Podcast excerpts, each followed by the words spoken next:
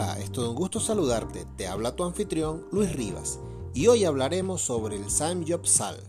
El samgyeopsal es un plato muy popular de la cocina coreana que utiliza la panceta de cerdo o también conocido como tocino.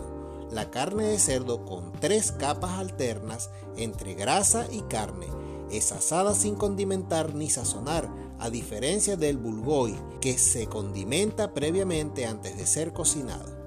Para su cocción se asan las tiras de carne de cerdo largas y gruesas en la parrilla y se acompañan con champiñones, kimchi, ajo, cebolla al mismo tiempo.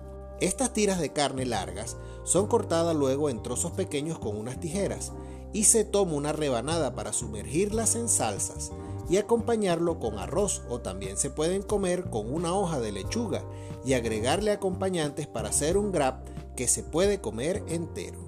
Se suelen servir con pimientos verdes y rebanadas de ajo crudo remojado en salsa saham, así como cebollas de primavera en forma de ensalada que proporcionan un toque verde a la grasienta carne de cerdo. Se suele servir este plato acompañado de soju, una bebida alcohólica coreana. Ambos hacen una buena combinación. Según la creencia popular, se dice que se originó por el hábito de los mineros coreanos de consumir samgyeopsal después del trabajo, ya que se creía que podía ayudar a desintoxicar sus cuerpos debido a la inhalación de polvo en los, túneles de la mina.